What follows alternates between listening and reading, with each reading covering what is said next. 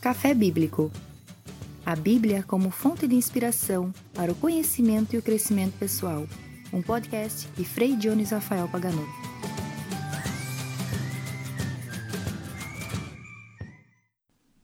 Bem-vindos a esse primeiro episódio do podcast Café Bíblico, um podcast que a cada semana vai partilhar um café e uma reflexão bíblica para atualizar algum ponto de vista dentro da nossa imensa cultura bíblica, tanto do Antigo como do Novo Testamento, e cooperar assim no conhecimento e no crescimento pessoal. 2020, episódio número 1. Nós temos que concordar que o mundo está muito diferente nos últimos dias. E hoje dia 12 de abril de 2020, quando celebramos a Páscoa, uma pergunta para conduzir um pouco o episódio de hoje. O que eu mais sinto falta na Páscoa desse ano de 2020, marcado pelo coronavírus? O ser humano é um ser social, cultural, político e também ritual. Nós temos muitos ritos que acompanham a nossa vida. Basta pensar, por exemplo, no nascimento. Tá na moda chá de revelação. É um pequeno ritual para mostrar para as pessoas se vai ser um menino ou uma menina. Um casamento, uma aliança que os noivos trocam, os votos, as promessas, tudo faz parte de um ritual comum. Nós temos também formatura, basta lembrar a colação de grau, o funeral, não importa a religião, a cultura, a etnia, o povo. O ser humano é um ser que tem ritos para momentos importantes e significativos da vida das pessoas e das comunidades. E na fé cristã não poderia ser diferente. As orações, os momentos de comunidade e a Páscoa também tem muitos ritos. A Páscoa é a festa mais importante da fé cristã. E nesse isolamento social, eu faço uma pergunta para mim, para você que me acompanha, para muita gente: como celebrar a Páscoa nesse isolamento social? Como celebrar a Páscoa com profundidade, com reflexão, com entusiasmo em casa, longe da comunidade cristã, longe das pessoas que eu amo, longe daquela vida que para mim antes era uma vida normal. Repito a pergunta: como celebrar a Páscoa nesse isolamento social que o coronavírus está exigindo de cada um de nós. Um texto bíblico. Um breve texto bíblico para acompanhar a reflexão é aquele do capítulo 20 do Evangelho segundo João, versículos 19 e 20 o evangelho que a liturgia católica propõe também na missa do domingo de Páscoa à tarde. O início daquele evangelho. Ao anoitecer do domingo de Páscoa, estando fechadas as portas onde se encontravam os discípulos, por medo dos judeus, Jesus entrou e, pondo-se no meio deles, lhes disse: A paz esteja convosco. Tendo dito isso, mostrou-lhes as mãos e o lado. Os discípulos então ficaram cheios de alegria por verem o Senhor. Um café ajuda a refletir. Esse podcast se chama Café Bíblico porque são duas coisas que eu gosto muito, pessoalmente. A Sagrada Escritura, a qual eu dediquei anos de estudo e continuo dedicando, porque nunca se termina de estudar a riqueza da palavra de Deus, e também um bom café que ajuda a refletir. Por isso que esse podcast, como nome, tem Café Bíblico. A Páscoa é uma festa muito antiga, que provém do Antigo Testamento. Praticamente aquela cultura caracterizada por pastores e agricultores tinha uma festa muito importante ao longo do ano, quando mudava a estação do inverno para a primavera, mais ou menos na segunda quinzena do nosso mês de março. Esses pastores que iam procurar novas pastagens, já que começava a primavera e se aproximava o verão, tinham um rito de passagem. Ofereciam o sacrifício de um cordeiro, pedindo que Deus abençoasse tudo aquilo que eles fariam e aquele rebanho que produziria carne, leite, lã, a subsistência de muitas famílias de pastores fosse abençoado. E também os agricultores que não se locomoviam tanto, mas tinham uma morada fixa, ofereciam pães. Então aquele fermento que era usado no ano anterior, jogavam fora, tinha um fermento novo e durante uma semana, do fermento antigo para o novo, eles comiam pães ázimos, ou seja, sem fermento, para mostrar essa novidade. E até aquele povo, ou parte do povo de Israel que estava no Egito, que tinha essa característica de pastores e agricultores, celebrava essa Páscoa, essa festa tão importante. E unindo os dois grandes grupos, aconteceu o quê? Que na festa da Páscoa, da passagem, eles comiam cordeiro e pão ázimo. E quando eles iam festejar uma destas Páscoas, que aconteceu a fuga ou a expulsão do Egito, é que aquela passagem do Mar Vermelho adquiriu ainda mais importância. Passar das estações, passar de um ano para outro, passar o Mar Vermelho. Festa da passagem. Tanto que os judeus, em inglês, chamam de Passover, e depois com os cristãos, ao menos em inglês, vai se tornar Easter. Para nós, Páscoa, tanto para judeus como para cristãos. E no Novo Testamento, quando Jesus desce para Jerusalém, está lá com tantos dos seus discípulos e apóstolos, estão celebrando a Páscoa, ele, antecipando aquele rito, diz que é o cordeiro e o pão. Jesus transforma a Páscoa, dá um novo significado. Por isso que futuramente os cristãos vão deixar de lado o sábado como o dia do Senhor para assumir o domingo, o dia da ressurreição, o dia onde aquela Páscoa que Jesus está propondo ganha um novo significado. Vida nova, passando não de um ano para outro, mas do pecado para a graça, da morte para a vida. E esse texto que nós lemos, os discípulos estavam numa casa grande, cedida por alguém em Jerusalém, talvez aquela casa onde eles celebraram a última ceia, na quinta-feira à noite, e é interessante que as portas estavam trancadas. Assim como o sepulcro aonde o corpo de Jesus foi colocado estava trancado. E ali não é suficiente para segurar a vida nova aquele sepulcro trancado, nem essas portas trancadas. E como nós nos encontramos, grande parte da população do Brasil, da Europa, América do Norte e outros continentes também, essa boa parte se encontra por algum tempo fechada em casa, evitando o contato social nesse isolamento, aconteceu mesmo com os discípulos. A primeira Páscoa que eles estavam celebrando se parece um pouco com a situação que nós nos encontramos hoje. Eles estavam com medo dos judeus. Nós estamos com medo de um inimigo invisível, de um vírus que já provocou muitas mortes em todas as partes do mundo.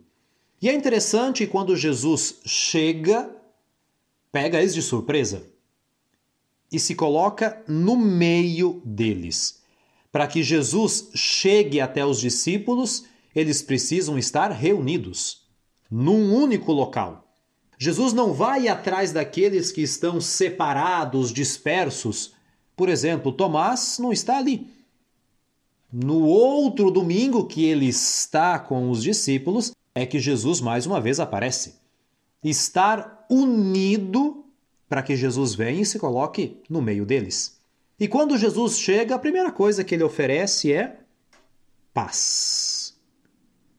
Não paz como ausência de guerra. Não estou brigando com ninguém, então estou em paz. Não é isso. Nesse caso, paz é reconciliação consigo mesmos. Porque o medo resta, mas eu estou tranquilo. Eu, que nesse momento me encontro em Roma, não tem tantos casos aqui como no norte da Itália. Mas para sair lá fora, eu tenho medo. Porque as pessoas que eu vou encontrar, eu não sei se estão infectadas, se têm ou não o vírus, se são assintomáticas ou não. não que a casa fechada me dá segurança, não é isso.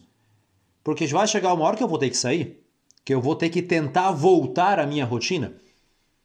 Mas eu estou em paz porque eu sei que, mesmo sendo uma escolha difícil, complexa, rejeitar e recusar tantas coisas que já estavam até marcadas na agenda é o melhor nesse momento.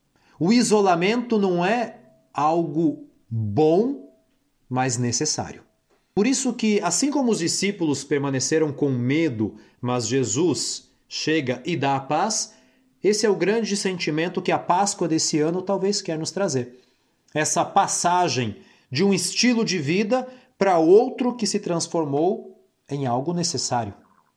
O medo resta, mas aquilo que me dá segurança é que Jesus está no meio de nós.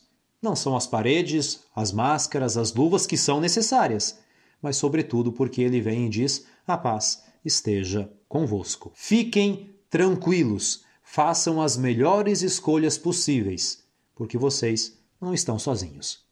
E voltando àquela pergunta inicial, o que eu mais sinto falta na Páscoa desse ano é justamente celebrando o rito da Páscoa, o contato pessoal. É triste ver aquela igreja vazia. É triste ver as pessoas sentindo falta desse contato pessoal, não poder dar um aperto de mão, um abraço, um beijo, aqueles dois tapinhas nas costas que nós brasileiros somos acostumados. Esse contato pessoal faz falta. Porque nós somos seres sociais, como eu dizia no início.